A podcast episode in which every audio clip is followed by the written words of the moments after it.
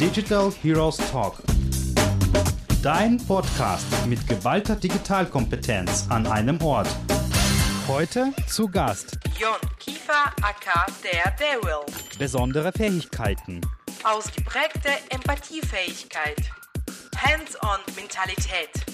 Entwicklung von Customer Journeys. Superpower. Außergewöhnlich kreative Interpretationsfähigkeit.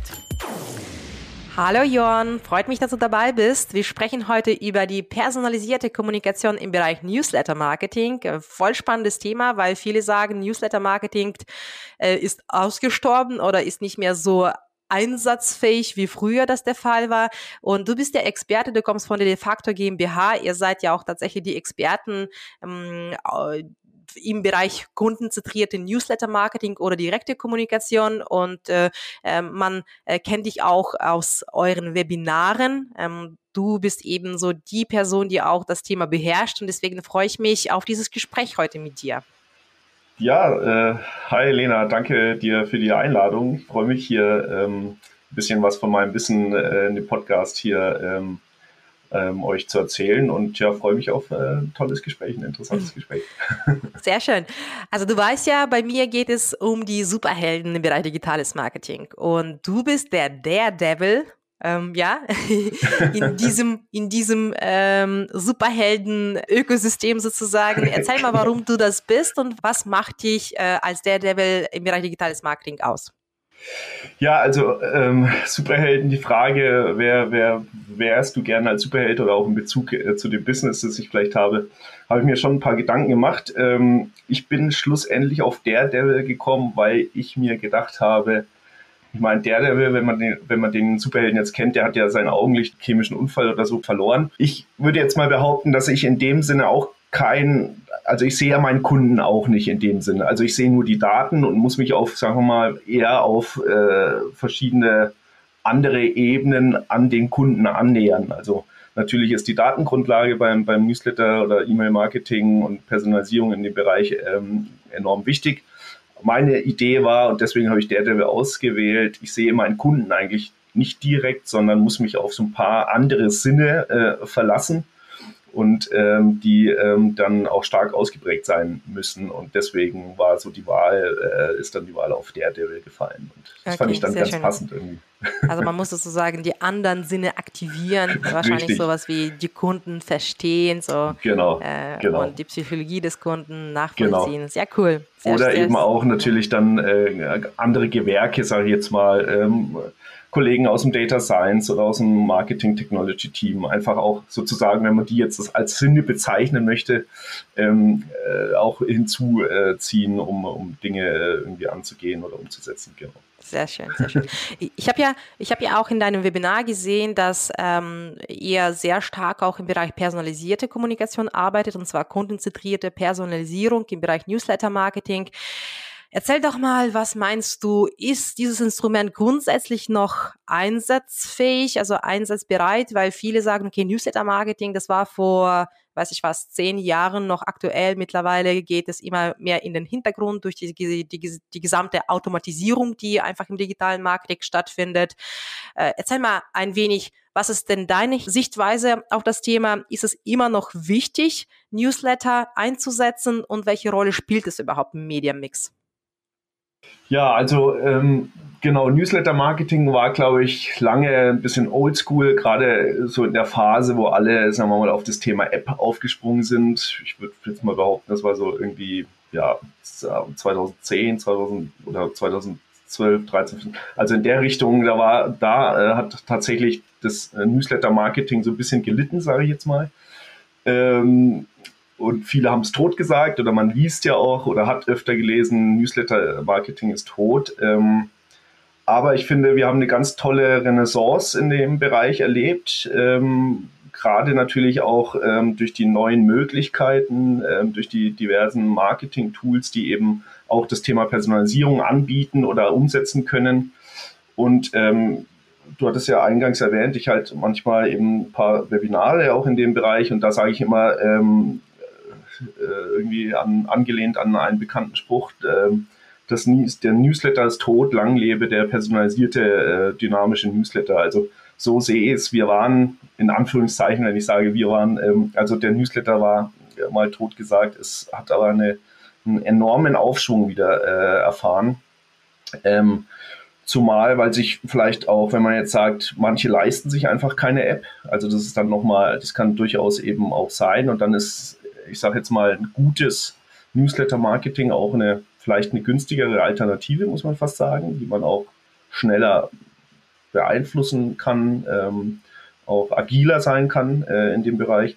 Und dann natürlich das Thema, äh, das Thema Personalisierung. Deswegen und das ist eigentlich auch eine ganz interessante Entwicklung gewesen. Jetzt natürlich auch im Zuge der Pandemie haben ganz viele Unternehmen festgestellt, und das merken wir auch, eben haben wir auch äh, bei der de facto gemerkt, dass ganz viele auf uns auch zugekommen sind und gemerkt haben, sie brauchen, ähm, auch wenn die Läden mal geschlossen sind in der Innenstadt sozusagen, ähm, sie müssen irgendwie den Traffic in den E-Shop lenken. Und wenn äh, bis dato eben kein, kein guter Datenpool vorhanden war und eben auch kein äh, kein, ich sage jetzt mal, seriöses Newsletter-Marketing aufgebaut worden ist, ähm, dann hatten diese ganzen Unternehmen ein richtiges großes Problem. Und auch da kann man dann wieder sagen, äh, hat die Pandemie dieses Thema auch nochmal absolut nach vorne gebracht und dann natürlich auch zu sagen, diesen Kundenkanal nochmal verstärkt äh, für die Unternehmen äh, in den Fokus gebracht. Um, um hm. du hast gerade Genau. Du hast gerade das Stichwort günstig genannt. Ist es tatsächlich so, dass wenn man E-Mail-Marketing, personalisiertes E-Mail-Marketing richtig gut macht, ist es günstig? Ja. Weil ich glaube schon, dass man zum einen die Technologie benötigt, man benötigt auch die Expertise, wenn man das richtig gut macht. Ja, ja. man benötigt auch richtig gute äh, Data Science dahinter, auch Datenpunkte, Analysten, die auch das Thema Report und Core aufsetzen. Wie ist deine Sichtweise? Also der Return on Invest ist, glaube ich, sehr, ist schon sehr gut äh, bei dem Kanal, äh, würde ich jetzt mal behaupten. Also ich denke da an so ein paar Cases, die wir auch umgesetzt haben im Bereich äh, Personalisierung ähm, für diverse Kunden aus dem Fashion-Bereich. Ähm, es ist natürlich immer die Frage günstig, wenn man so, sagen wir mal, aus dem Nichts heraus aufbaut. Da gehört natürlich ein bisschen Invest dazu. Ähm, aber ich sage jetzt mal, einen einen Newsletter und, und eine Datenbasis, die, die da ist, sinnvoll ähm, für das Thema Personalisierung anzuwenden, umzusetzen, da ähm, ist, glaube ich, das Invest nicht mehr so groß. Da gehört es manchmal einfach dazu, ein paar Daten zusammenzuführen, mal äh, Data Science, äh, Data Analysten drüber zu schauen, äh, drüber schauen zu lassen, gucken, was man eben da rausholt, weil das ist oft das Problem eben auch bei den Unternehmen. Da braucht man natürlich schon irgendwo Spezialisten und eine eigene Abteilung sogar, ähm, die da irgendwie das Bestmögliche rausholen können. Ähm, aber ich denke, der Return on Invest äh, beim Newsletter ist fast unschlagbar aus meiner Sicht. Und ähm, nochmal zurückzukehren zu dem, zu dem Case, den wir eben beispielsweise ähm, ähm, so, ein, so ein Reminder-Modul umgesetzt haben im Newsletter, ein dynamisches Reminder-Modul. Ähm, da hatten wir dann innerhalb von drei Wochen auch dieses Invest schon wieder drin. Also ähm, da ab, ab der dritten Woche hat dieses zusätzliche personalisierte Modul im Newsletter-Template beispielsweise also Zusatzumsatz generiert. Ähm, also es ist eigentlich sehr schnell äh, auch äh, messbar, dieser Erfolg dann ähm, solcher personalisierten Inhalte eines Newsletters. Mhm. Mhm, genau. mhm. Mm, dann vielleicht die anschließende Frage, wie wird grundsätzlich die Personalisierung im E-Mail-Marketing realisiert? Du hast schon so ein paar Themen genannt, sowas wie personalisierte Templates und Co., aber wenn wir so an die Kunden denken, wie funktioniert das eigentlich und was muss der Marketier wissen?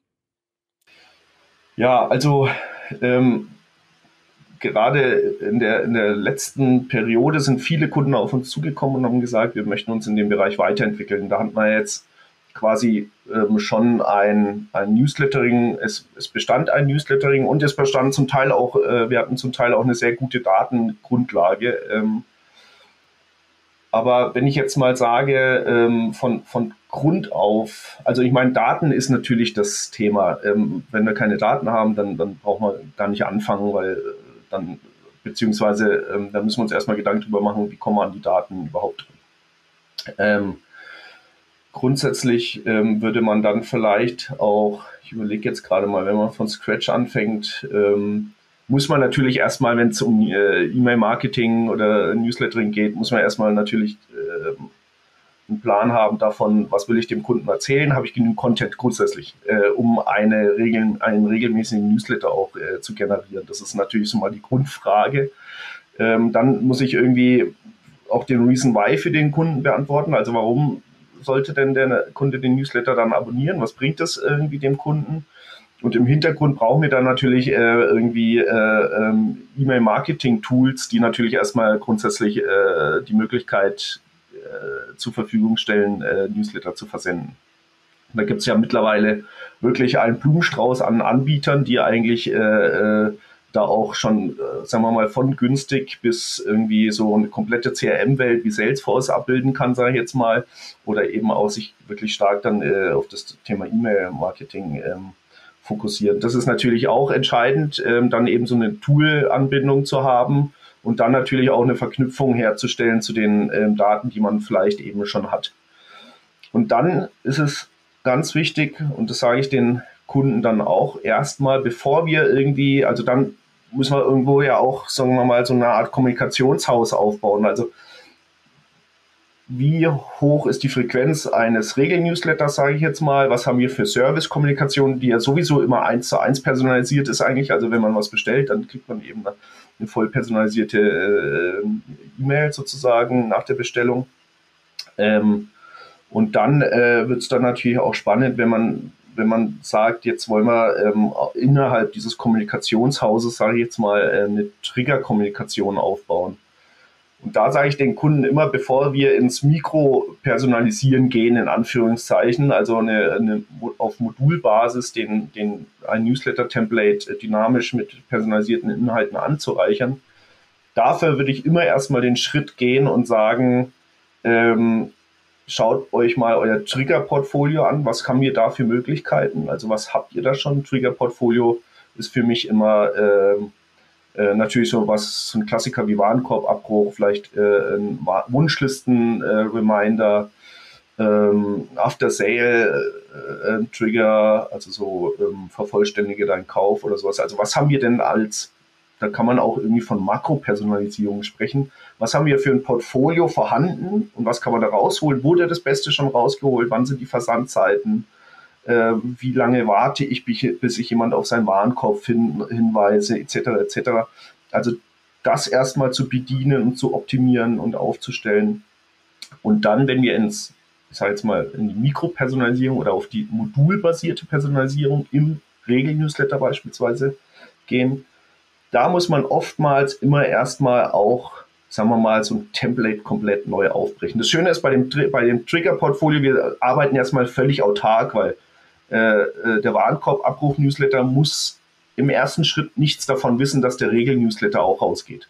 Weil ähm, wir wissen auch, und da gibt es auch diverse Studien, dass diese, äh, diese Trigger-Kommunikation, auch diese Service-Kommunikation keinen Stress beim Kunden in dem Sinne auslöst. Das ist was, was ich irgendwie verbinden kann. Ah, ich habe ja das gemacht, ähm, ah, jetzt bekomme ich das. Also das ist irgendwie wenn das gut gemacht ist, auch so ein Warenkorb-Abbruch-Newsletter, ähm, dann ist das einfach ein Service, eine Serviceleistung fast schon, ähm, die man dem Kunden zur Verfügung stellt.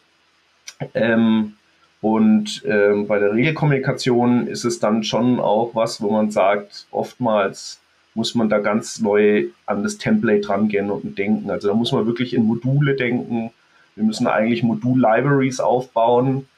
Und dann ist es auch ganz entscheidend, dass natürlich oftmals das Marketing äh, innerhalb eines Unternehmens umdenken muss. Wir, so ein Klassiker, ich habe mal für eine große äh, Airline gearbeitet, da hat man noch äh, ein Layout bekommen, ein Newsletter-Layout, das wurde sogar noch eingescannt, dann wurde das an uns rübergeschickt und äh, dann wurde gesagt, bitte so umsenden, äh, umsetzen äh, oder programmieren. Das ist natürlich, ähm, also eigentlich muss man sich so lösen von so einem so von so einem Komplett-Template, sondern man muss Module bauen. Module. Also dann heißt es auch eben eine Modul-Library aufzubauen, ähm, das dann sozusagen verknüpfen mit dem E-Mail-Marketing-Tool, äh, damit man äh, im Idealfall Track and Drop erstmal irgendwie sich so ein Grundgerüst aufbauen kann. Dann kann man diese Module befüllen und, und dann, äh, dann entsprechend auch äh, mit Regelwerken versenden. Ich habe ein paar Verständnisfragen, beziehungsweise um ja. einfach nachzuhaken. Ähm, du hast gerade relativ viele Bestandteile benannt. Ne? Ja, ja. Äh, und äh, die erste Frage, die ich habe, also diese Regelkommunikation und personalisierte, triggerbasierte Kommunikation. Ja. Also sprich, Regelkommunikation zum Beispiel, ähm, ich sage, also ich habe einen monatlichen Newsletter äh, zu neuen Produkten. Ja, das ist genau. so eine mhm. Regelkommunikation. Mhm. Oder. Äh, ich habe im Bereich Loyalty vielleicht äh, eine Regelkommunikation, wenn mein Kunde Geburtstag hat. Ja, also das wäre sozusagen eine Regelkommunikation. Ist das korrekt? Ja, also Birthday würde ich jetzt schon fast wieder als, äh, das ist so eine, wenn ich jetzt an so ein Kommunikationshaus denke, dann wäre das so auch so eine Lifecycle- oder Loyalty-Kommunikation, weil mhm. das ist ja so, geht auf Basis seines Geburtsdatums raus. Ne? Ähm, mhm, das ist mhm. ja quasi auch eigentlich ein voll personalisierter Newsletter in dem Sinne, geht nur mhm. an deinem Geburtstag raus und im Idealfall natürlich irgendwie angereichert mit einer Recommendation Engine, äh, die dann eben auch sagt, schau mal, hier ist dein Geburtstagsvoucher und darunter im Idealfall auf Basis deiner historischen Einkäufe okay. ähm, werden dir dann ah, auch ja, Produkte okay. angeboten, was aber zum Beispiel ähm, oftmals nicht der Fall ist. Das ist irgendwie ist immer wieder ganz überraschend. Ich zehre aus vielen Newslettern, die ich selbst abonniert habe, dass dann so eine, so eine Kommunikation eben immer meistens irgendwie gefühlt nicht zu Ende gedacht wird, weil warum biete ich dem, also wenn ich dem Kunden schon einen Voucher anbiete zu seinem Geburtstag, dann sollte ich ihm ja auch direkt ein Trigger für den mhm. Next Purchase irgendwie ja. äh, innerhalb dieses Templates platzieren. Ja, ja, ja okay. Okay, also sprich, also Regelkommunikation ist etwas wie One-to-Many, ja, also das heißt, also ich mache irgendwas, so einfach ein, äh, ein Standard-Template mit, äh, weiß ich was, Standardprodukte, ähm, was kann noch so dazu kommen, weiß ich was, irgendwelche Unternehmenskommunikation vielleicht, also was, was mache ich als Unternehmen vielleicht äh, Neues oder damit ich meinen Kunden informiere. Und äh, triggerbasiert ist es tatsächlich datenbezogen, also sprich, ich muss ja auch relativ viele Datenpunkte gesetzt haben und diese gesammelt haben, um so eine Kommunikation gewährleisten zu können. Ist das richtig? Ähm, ja, fast. also ich würde tatsächlich sagen, also diese Trigger-Kommunikation ist eine hundertprozentige äh, personalisiertes mhm. Template sozusagen. Ne? Die mhm. Regelkommunikation, und da wollen wir ja natürlich hin äh, im Bereich äh, personalisiertes äh, Newsletter-Marketing, ist, ich sage jetzt mal, ähm, im Idealfall ist so ein Template so ein, der Regelkommunikation, wenn ich jetzt im Fashion-Bereich denke, die versenden zum Beispiel so ungefähr zwei bis sogar manchmal dreimal in der Woche. Ähm, und im Idealfall wenn ich jetzt, sagen wir mal, an eine Versandfrequenz denke von dreimal in der Woche, könnte man es so machen, dass man sagt, irgendwie jeden Montag geht sozusagen so ein Brand-Newsletter raus, ja, also sowas, da sollen einfach alle wissen, was gerade abläuft, was die neue Kollektion ist und so weiter, weil wir wollen auch die Masse irgendwie äh, informieren. Der zweite Newsletter, also zum Beispiel am Mittwoch, der könnte so, so eine Mischung sein. Da hätte man im Idealfall schon irgendwie so eine 50% personalisierten Anteil. Also das könnte ja dann so sein, dass man äh, im Dienstags-Newsletter nochmal auf die neue Kollektion eingeht oder auf den Mittwochs-Newsletter, mhm. aber eben diesen, dieses Newsletter-Template anreichert mit einer Recommendation Engine, die zum Beispiel ähm, aus der neuen Kollektion ähm, genau die Produkte raussucht, die passend zu deinen historischen Einkäufen sind. Also dann hätten wir mhm. sozusagen, ne, auch wenn man diese Story sich denkt, dann wäre das einfach ein schöner zweiter Newsletter, um so eine um so eine neue Kollektion vorzustellen. Und der dritte Newsletter, der dann vielleicht am Samstag rausgeht, der ist eh oftmals ähm, voll personalisiert oder eben automatisiert, weil der ist dann vielleicht bestehend aus einer kompletten Recommendation Engine oder aus diversen Modulen, die irgendwie auch, ähm, sagen wir mal, vererbbare Module, also ich sage jetzt mal, es könnte ja durchaus dies, das Szenario entstehen, du kriegst einen Birthday-Newsletter mit Voucher, hast nicht darauf reagiert, die Engine oder unser Regelwerk wartet zwei Wochen lang drauf und drei Tage vor Ablauf des Vouchers wird dieser Birthday-Voucher, den du eigentlich in deiner Standalone-Trigger-Kommunikation hattest, ähm, als Reminder-Modul in deinem Samstags-Newsletter-Template vererbt. Und damit hätten wir sozusagen äh, auch wiederum eine Anreicherung dieses Templates. Mhm. Könnte auch sein, dass wir eine Loyalty-Kommunikation haben, die ja sozusagen eigentlich auch parallel zur Regelkommunikation läuft aber in der Loyalty-Kommunikation wurde dir gesagt, nur noch 100 Punkte, dann erreichst du Status Silber. Da hast du aber auch nicht reagiert. Also könnten wir auch hier sozusagen so ein Reminder-Modul vererben, ähm, Ähm, vielleicht eben auch dann in Kombination mit, dem neuen, mit der neuen Kollektion. Schau mal, du hast doch das gekauft, das passt doch zu dir und übrigens, du würdest dafür 100 Punkte bekommen. Also daher ist die Regelkommunikation im Idealfall in Zukunft natürlich auch angereichert äh, mit personalisierten Inhalten, hat aber natürlich auch immer ein bisschen die Aufgabe, ja, ich will natürlich auch eine Information an alle versenden, eben beispielsweise die neue mhm. Kollektion, da soll ja eben trotzdem jeder von mitbekommen sozusagen. Mhm. Was ist denn eigentlich eine gute Frequenz für einen Newsletter? Ähm, also du hast gerade so dreimal die Woche genannt. Ist es zu häufig? Ich habe nur so überlegt, ja. also wenn ich als Kunde irgendwie dreimal die ja. Woche bombardiert werde, mhm. ob ich überhaupt die alle durchlese? Fragezeichen. Ja. Also das ist auch ein ganz tolles Thema, ähm, weil wenn man an Personalisierung denkt äh, im Newsletter-Marketing, denkt man ja immer an Inhalte erstmal, an Content, an, weil ich was gekauft habe, bekomme ich jetzt das angeboten und so weiter. Mhm. Ähm, aber im Idealfall haben wir natürlich Versandfrequenzen und auch Versandzeiten natürlich individualisiert. Das ist so schon dann so der nächste Schritt, obwohl so ähm, Versandzeiten sogar ähm, durchaus ähm, auch einige Tools schon anbieten auf Basis deiner historischen Öffnungsdaten. also ähm, versenden wir dann zukünftig den Newsletter eben auch immer zu der morgendlichen Zeit, weil du deinen Kaffee trinkst und deine E-Mails äh, checkst beispielsweise.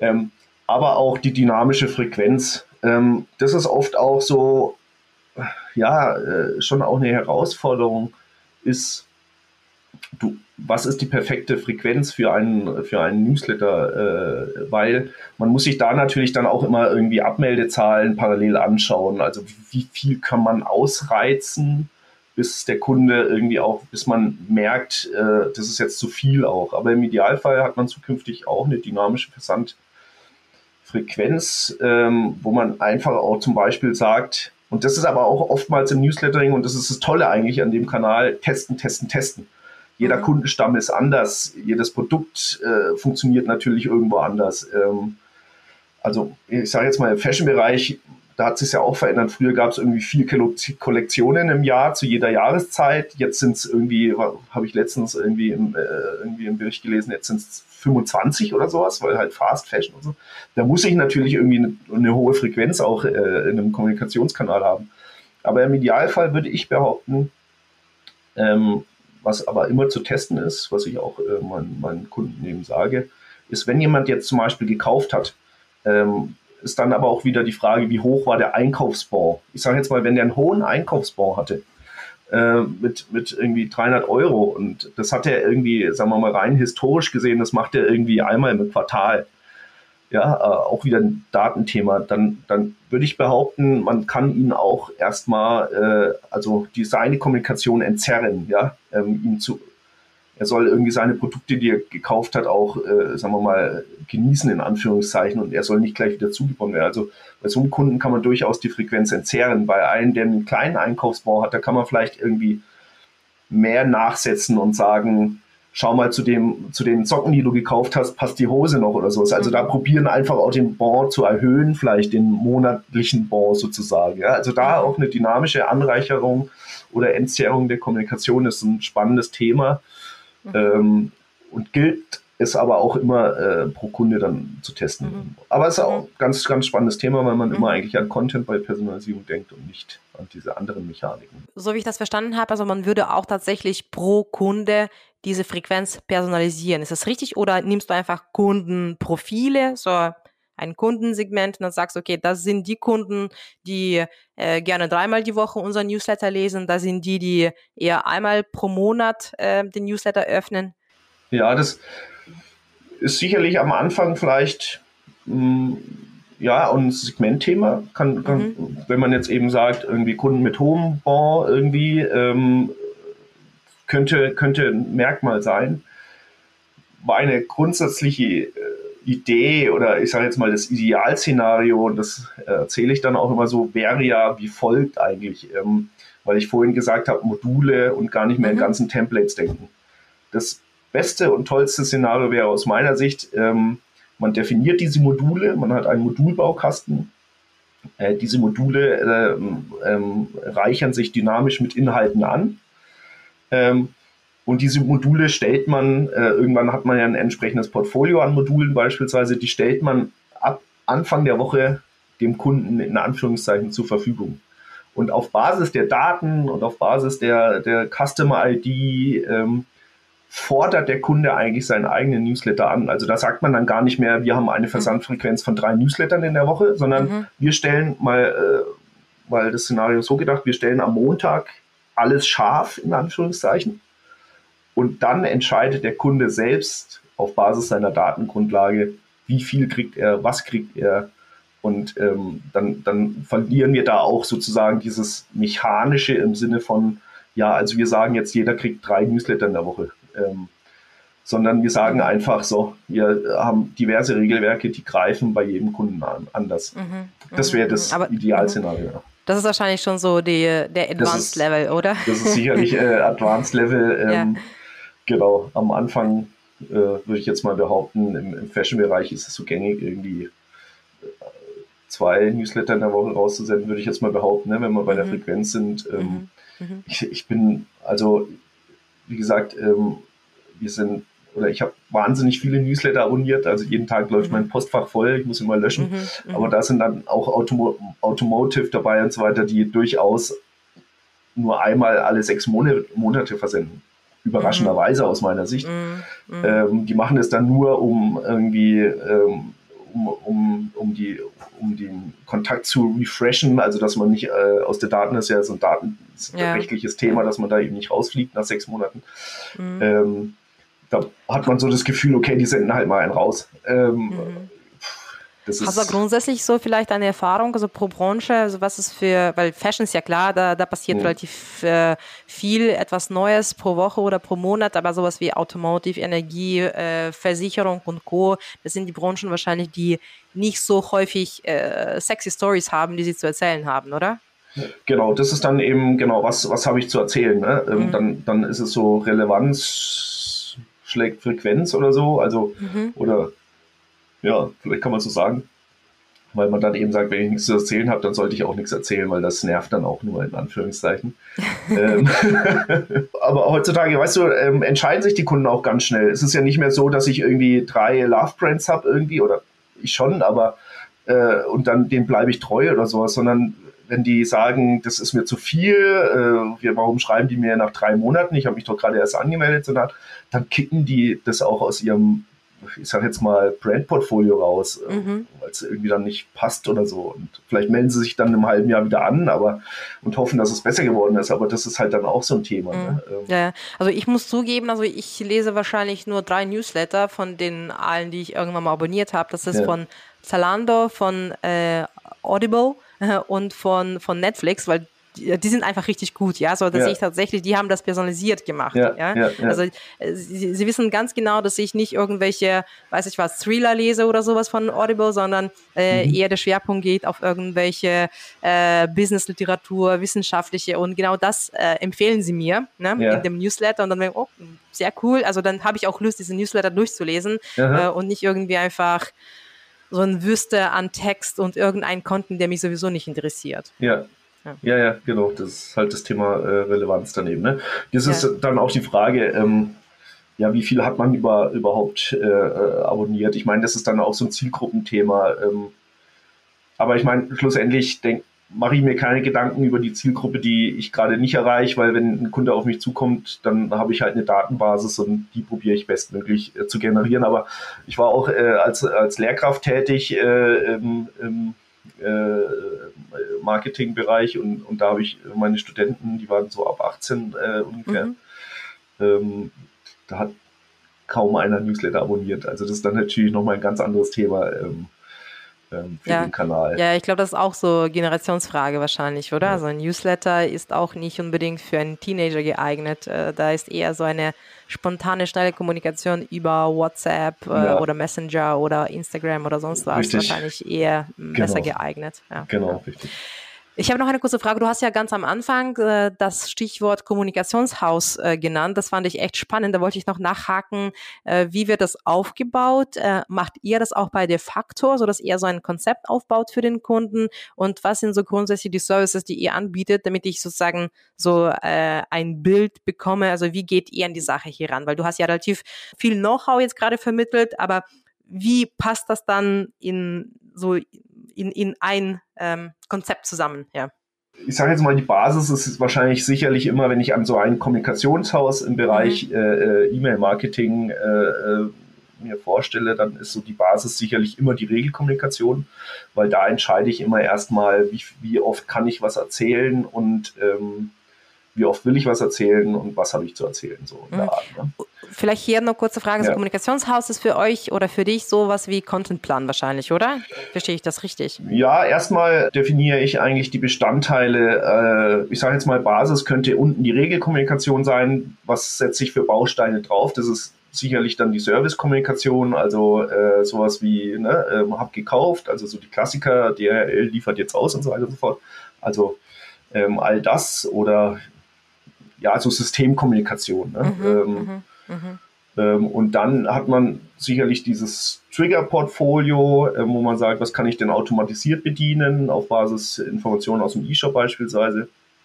Ähm, was ist noch ein Baustein? Ein Baustein könnte natürlich dann so, so eine Event-Kommunikation sein. Ähm, sowas wie zu Weihnachten habe ich immer das große Adventsgewinnspiel und so weiter. Also nochmal so, mal so ein paar äh, eventbezogene Highlights und dann eben saisonal bezogene Highlights. Und das ist dann sozusagen so ein Gerüst, wo ich sage, okay, auf dieser Basis kann ich ähm, eben so einen Kommunikationsplan auch definieren. Mhm, Was will ich mhm. wo erzählen, in welchem Bestandteil, welchem Baustein mhm, dieses Hauses. Mhm, mhm. Ähm, und je nachdem, wie viel beim Kunden eben schon vorhanden ist, probieren wir das dann zu optimieren oder eben dieses Haus aufzubauen, in Anführungszeichen. Ähm, mhm. Dann ist natürlich allumschließend das Thema Datengrundlage. Mhm. Und so nähern wir uns dann äh, diesem Thema für den Kunden an. Mhm. Und wie häufig würde man so ein Haus aufbauen? Ist es ähm, etwas, was man einmal pro Jahr macht oder pro Quartal? Oder also was würdest du empfehlen? Nee, dieses Haus ist tatsächlich mhm. eine, eine, Grundlage. Ähm, mhm. Also das ist so, schaut mal, das ist euer ja, so Haus, ist die Strategie im Endeffekt. Genau, das ist, ja. das müsst ihr bedienen, das solltet ihr mhm. alles in, in petto haben. Okay. Dann mhm. kommt natürlich noch ein Baustein drauf, Loyalty-Kommunikation. Mhm. Und dann probiert man natürlich auch diese Bausteine miteinander zu verknüpfen, was passiert, wenn mhm. oder so. Ne? Mhm. Ähm, vielleicht, mhm. vielleicht ja, haben zu gewisse Zeiten Bausteine des Hauses einen größeren größeren Anteil äh, des Hauses sozusagen, aber ähm, das ist sozusagen ja dieses Portfolio, das man aufbauen sollte eben eigentlich. Mhm, ne? mh, mh. Und genau. äh, das Thema Daten ist wahrscheinlich sowas wie ein Fundament dieses Hauses, oder? Äh, Daten ist das, der Mörtel, der alles zusammenhält sozusagen. ähm, weil ohne das geht es nun mal eigentlich überhaupt nicht. okay, okay. Vielleicht nochmal so die Frage zum, mh, mm, zu dem Team, was dahinter stecken soll. Ähm, mhm. Also welche, welche Ressourcen bräuchte ich als Unternehmen, um tatsächlich ein personalisiertes Newsletter aufzubauen? Ähm, ist es eher so ein agiles Projekt und inwiefern kann das in-house werden oder braucht man, weiß ich was, eine Agentur oder irgendeinen Anbieter, der mir bei der Sache hilft? Ähm, es gab ja mal irgendwie eine Zeit lang den Trend, oder vielleicht gibt es ihn immer noch, ja, zumindest hatten wir es selbst erfahren, dieses äh, In-Sourcing-Thema auch bei Kunden. Ähm, ja, äh, wo viele die Vorstellung hatten, das können wir ja alles selbst abbilden. Also ähm, mhm. zum Teil geht das sicherlich auch. Aus meiner Sicht ähm, unterstützen wir das sogar auch manchmal ähm, von de facto Seite ähm, auch im Zuge dessen, dass wir dann eben unsere Spezialisten vor Ort anbieten. Also es ist dann mhm. tatsächlich so, dass wir dann eben auch sagen, okay, ähm, wir können auch vor Ort bei euch sein ähm, und euch das supporten, ähm, vielleicht auch in einer Übergangsphase oder eben auch dauerhaft. Ähm, aber als Team, wir als Team, also ich arbeite dann schon immer ganz eng irgendwie mit einem Data Science äh, Kollegen beispielsweise auch zusammen, weil es auch total spannend ist, was der nochmal an Daten äh, aus den Daten rausholen kann. Äh, ich sage jetzt mal, ich bin ja auf der konzeptionellen Seite, wo ich eben mich auch äh, mir Gedanken über Anstoßketten mache oder wie ist die Customer Experience auch innerhalb dieser Kommunikation und so.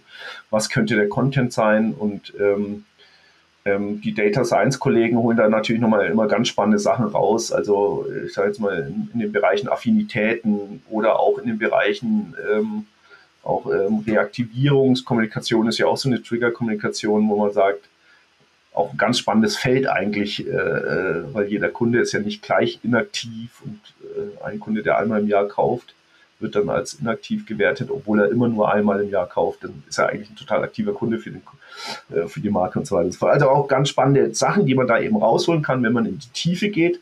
das haben aus meiner Sicht ganz oftmals die Unternehmen auch nicht, ähm, diese, diese Spezialisten in dem Bereich. Ähm, und das bietet ihr auch an, dass ihr auch äh, die Data Scientists habt, die genau. in die Daten reingucken und die Kunden segmentieren? Genau, richtig. Ähm, oft kann es auch einfach, ähm, der erste Step könnte auch immer ähm, sein, so wir schicken jetzt erstmal äh, ein Data Scientist von uns los und der soll mal die äh, Daten durchforsten, sage ich jetzt mal, ne? mhm. ganz grob mhm. gesagt. Und der soll mal mhm. gucken, was, was möglich ist. Ähm, parallel äh, beispielsweise würden wir äh, ähm, unseren Director Marketing Technology losschicken, sozusagen, der guckt, äh, was haben wir denn für Tools, wo liegt denn alles, wie ist denn das überhaupt aufgebaut? Oftmals haben wir ja historisch irgendwie verschiedene Datentöpfe dann, die irgendwie mhm. dann auch zusammengefügt werden müssen oder so. Ähm, das sind sicherlich Kollegen, mit denen ich äh, eng dann auch zusammenarbeite, weil ähm, ich denke mir diverse Konzepte, ich weiß aus, äh, der weiß natürlich auch irgendwie, was, was möglich ist. Ähm, aber dann kommt oftmals auch eben so ein Kollege aus dem Marketing Technology und sagt, da hast du ja wieder was Tolles ausgedacht. Ähm, mhm. Es geht zwar natürlich immer alles ähm, aus meiner Erfahrung und das, ähm, wir setzen dann auch vieles um, aber das sind so die Kollegen ähm, und das bieten wir auch an. Ähm, also wir haben da irgendwie so, ja, so ein 360-Grad-Paket, sage ich jetzt mal, mhm. Ne, von der Analyse, dem Screening der aktuellen, äh, des aktuellen Portfolios, des, der Newsletter-Kommunikation und dann mhm. eben auch die technische Seite Datenanbindung mhm. äh, mhm. und so weiter und so fort. Also. Okay. Und das Thema Marktech, äh, ihr habt ja auch eigene Tools oder sagt ihr, äh, wir gehen zum Kunden, schauen, was der Kunde im Haus hat? Also angenommen, weiß ich was, was gibt es denn so alles äh, Emasis zum an Beispiel. Tools? Ad, genau, Emasis, Adobe genau. und Co. Ja. Genau. Ähm, und, und dann äh, sagt ihr, okay, wir bauen darauf auf oder äh, ihr habt ja auch eigene Tools. Wenn der Kunde sagt, okay, ich habe keine Tools jetzt äh, bei ja. mir, sondern ich möchte eure Technologie nutzen, wie, wie geht ihr da vor? Genau, eigentlich ähm, sind viele aus unserem Team auch geschult auf diverse äh, okay. mhm. Marketing-Tools. Ähm, von daher können wir eigentlich ziemlich, ziemlich, ähm, ziemlich großes Feld bedienen in dem Bereich. Mhm. Ich meine, diese äh, eigenen Lösungen, die gab es früher mal. Also wir hatten mhm. einen großen Fashion-Kunden, haben wir wirklich eine eigene Lösung auch gebastelt, ähm, bevor eben diese ganzen Anbieter ähm, sozusagen aufs mhm. Feld kamen. Ähm, das macht man eigentlich ja in dem Sinne irgendwie nicht mehr. Ne? Es gibt so viele Tools, ähm, da ist es dann eher so, wir empfehlen euch Tool XL, äh, XY. Ähm, mhm und äh, damit haben wir gute Erfahrungen und in eurem Bereich mhm. reicht die Lösung mhm. X aus oder ähm, ihr solltet irgendwie an die große Lösung denken oder sowas. Mhm. Ähm, genau. Habt ihr auch so spezifische Zertifizierungen für bestimmte Tools? Genau, so, ähm, ja, diverse Zertifizierungen ja. auch. Ähm, ich glaube, äh, wir haben einige Kollegen, die auf Salesforce jetzt auch äh, ähm, okay. noch zusätzlich nochmal äh, geschult worden. Ich glaube, da muss man ja, glaube ich, jedes Jahr okay. jedes halbe Jahr so eine mhm. Zertifizierung auch auffrischen und so. Also genau, okay. also wir können viel bedienen und ähm, haben dann auch die entsprechenden Zertifizierungen. Okay. Okay, also ihr arbeitet ja auch mit relativ vielen Kunden. Vielleicht letzte Frage nochmal zum Thema personalisierte Newsletter-Kommunikation.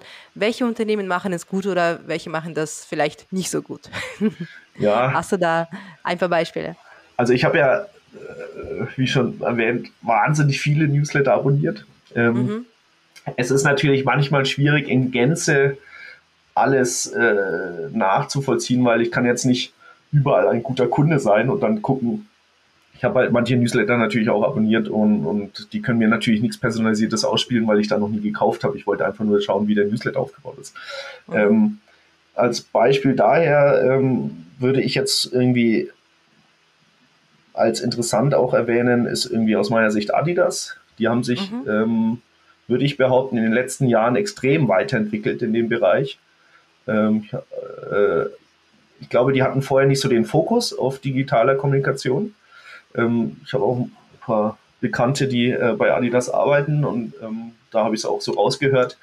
Ähm, und die sind da ganz stark reingegangen jetzt, ähm, auch mit ihrem jetzt neuen Adi-Club. Vorher hieß er, glaube ich, Challenger oder sowas, ähm, Challenge Club oder so. Und da finde ich, habe ich die besten Fortschritte gesehen irgendwie. Also auch die, das gefällt mir da in dem Bereich eigentlich ganz gut, ähm, was die da so auf die Beine äh, gestellt haben jetzt mittlerweile. Ansonsten ähm, ich hatte eine Zeit in München ähm, bei einer anderen großen Agentur, ähm, da haben wir eine Airline ähm, betreut, die wir, glaube ich, auch sehr stark nach vorne gebracht haben. Ähm, war auch ein ganz spannender, ganz spannender Bereich. Also ich glaube, dieses Thema Airline-Marketing war auch, ähm, da gibt es sicherlich da fällt mir jetzt eben beispielsweise, mhm. weil es eben ja. Lufthansa war, eben Lufthansa mhm. auch ein. Oder äh, gut, da kann man natürlich aus dem eigenen Portfolio auch so ein paar nennen, wie Esprit mhm. oder mhm. die wir, glaube ich, auch ganz stark im Thema Loyalty ähm, vorangebracht haben. Ansonsten glaube ich, ist im Fashion-Bereich schon viel, wird schon viel gemacht, gerade mit dem Thema Recommendation. Ich meine, da hast du mhm. viele Daten, da kannst du eben viel personalisieren. Das ist nochmal eine ganz andere Nummer, als wenn du jetzt ähm, bei Automotive, wo du irgendwie einmal fünf Jahre, ja. einmal in fünf Jahren vielleicht ein Auto kaufst, da, da mhm. gibt es nicht viel zu personalisieren. Da kannst du vielleicht noch Winterreifen und einen Dachträger dazu verkaufen, sage ich jetzt mal. Mhm. Ähm, aber da hast du natürlich eine andere Frequenz und deswegen gibt es im Fashion-Bereich sicherlich ein paar, ein paar gute Beispiele. Aber es gibt auch, äh, und das ist eigentlich noch viel spannender, es gibt noch so viele, an denen man noch arbeiten kann. Ja.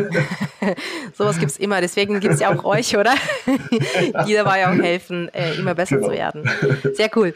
Johann, vielleicht noch die allerletzte Frage, die auch mir eingefallen ist, ähm, weil wir haben gerade darüber gesprochen, was ist gut, was ist schlecht. Ähm, mhm. Wie messe ich grundsätzlich meinen Erfolg? Also was muss ich als ähm, Unternehmen an KPIs mir oder Ziele setzen, ja. damit ich überhaupt weiß, ob mein Newsletter gut ankommt?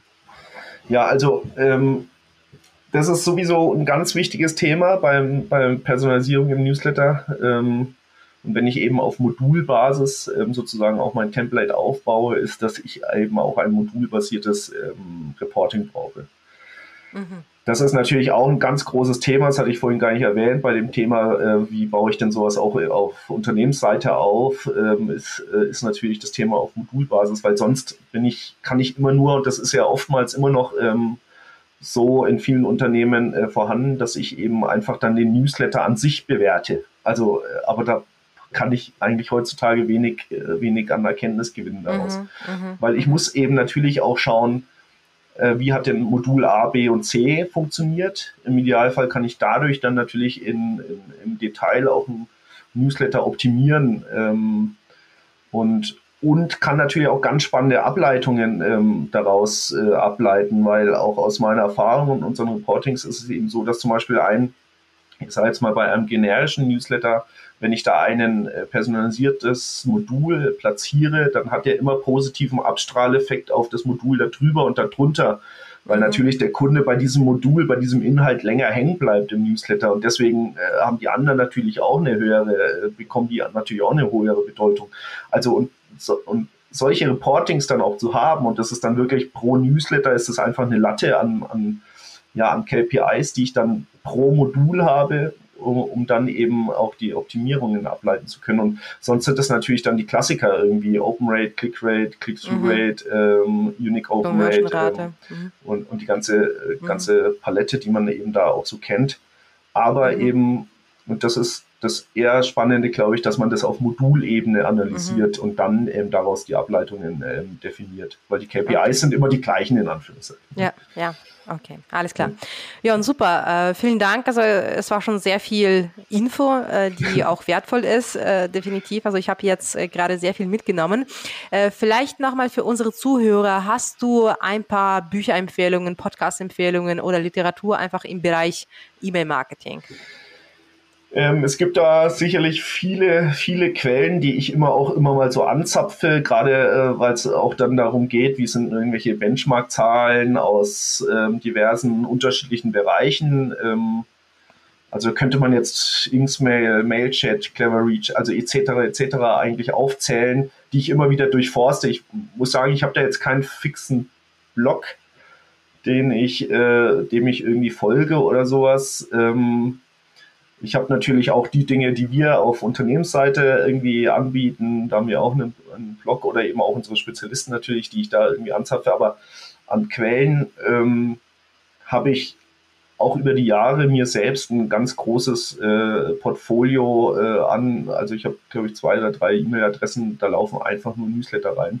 Mhm. Und ähm, die probiere ich auch ähm, also dann entsprechend zu screenen und Ableitungen für mich zu definieren. Habe auch einen, einen internen äh, Blog äh, sozusagen, der da ähm, diese Informationen dann auch teilt äh, an die Kollegen und so. Also ähm, deswegen würde ich gerade in dem Bereich nicht sagen können, da gibt es irgendwie tolle Literatur in dem Sinne. Mhm, also es gibt mhm. natürlich, das ist so für mich auch so ein Portfolio, von dem ich mich inspirieren lasse. Es gibt auch tolle Beiträge bei den Online-Marketing-Rockstars, wo ich gerne mhm. reinschaue. Mhm. Ähm, dann eben die anderen Quellen, die ich genannt hatte. Und dann ist es so ein, und dann vor allem aber auch dieser dieser Newsletter-Schatz, den ich selbst so horte ja. Ähm, und daraus dann probiere, auch meine eigenen Ableitungen zu tun. Mhm. Also so Learning by Doing sozusagen, einfach mal schauen und Learning by sehen, Screening. wer macht das gut. Ja. Learning mhm. by Screening würde ich es äh, in dem Bereich genau ja. nennen. Und dann, ja, okay. Genau. Sehr cool. Okay, Weil meistens erzählen ja alle eh nur von Erfolgen. Ja, ja, das ist richtig. ja. Okay, also Geheimnisse äh, erzählt keiner so richtig, ne? nee. Irgendwelche besonderen. Das ist eigentlich schade, ne? Das, ich, das ja. sage ich dann auch immer und das ist eigentlich, äh, sorry, dass ich da äh, nochmal was dazu sage, aber dieses ja, Thema im Newsletter-Marketing, Testing, das ist mhm. so ein mhm. tolles Tool, um zu testen. Und das Tolle ist, ähm, und das sage ich dann eben äh, den Kunden auch immer, testet, dann wisst ihr auch, was ihr ausschließen könnt. Mhm. Weil ähm, das, der Newsletter ist ja nicht so nachhaltig äh, wie ein Print-Mailing, äh, wo man, ja. sagen wir mal, äh, was Rechtschreibfehler drin sieht oder sowas. Mhm. Und das liegt dann mhm. vielleicht länger auf dem Küchentisch und, äh, ja, ja. und dann schaut man sich den Fehler immer öfter an und denkt sich, was sind das für welche? Sondern der Newsletter hat eine, eine keine lange Lebensdauer äh, im Kopf mhm. eines Kunden und im Postfach äh, auch nicht. Ja. Und ähm, deswegen sage ich immer testen, testen, testen. Ja, schon richtig. Das also das ist, so, ist ja auch so nie so teuer wie beispielsweise eine, eine SEA-Anzeige, ne? so dass ich ja. dann irgendwie mir irgendwas nicht äh, leisten kann, sondern ja. das ist, äh, also man kann schon relativ viele Sachen rausbringen und schauen, also was, was äh, funktioniert besser, so ja. AB-Testing oder so in die Richtung. Ja, genau, ja definitiv. Genau. Challenge Time. Die letzte Frage bezieht sich auf äh, unser Challenge Time. Wen würdest äh? du nominieren, den ich unbedingt als digitalen Experten einladen soll? Ah, ähm, da fallen mir natürlich die Kollegen ein, die ich auch äh, zumindest von ihrer Position schon erwähnt hatte. Da würde ich irgendwie mhm. den, den Florian Forster sehen, der eben bei uns der Head of Data Science ist, der sicherlich mhm. ganz spannende Sachen in dem Bereich auch noch hinzufügen kann, ähm, die ich so angedeutet habe, oder eben auch ähm, den Martin Prudek, ähm, der eben unser Director Marketing Technology äh, ist, der eben dann vielleicht auch dieses Feld dann auch in Gänze nochmal erklären kann, ähm, was ich jetzt nur so vielleicht angedeutet habe. Also das Sehr sind sicherlich zwei Kollegen, mit denen ich auch enge eng äh, zusammenarbeitet. Okay, sehr schön. Das sind auf jeden Fall sehr spannende Themen, die Sie umreißen. Dann würde ich die auf jeden Fall anpingen ja, sehr äh, gerne. über LinkedIn. Sehr cool. Genau. Gut, Jörn. Ähm, dann äh, bedanke ich mich äh, bei dir. Äh, es war ein tolles Gespräch, viel gelernt, ja, viel mitgenommen. Wir haben sicherlich ein paar Themen nur angerissen, aber die würde ich dann mit deinen Kollegen dann vertiefen. Entsprechend. Äh, vielen Dank für deine Expertise. Es hat mich sehr gefreut. Ja, danke dir ähm, für die Zeit und ähm, es war ein tolles Gespräch. Danke. Mach's gut. Ciao. Danke. Ciao. Digital Heroes Talk. Dein Podcast mit geballter Digitalkompetenz an einem Ort.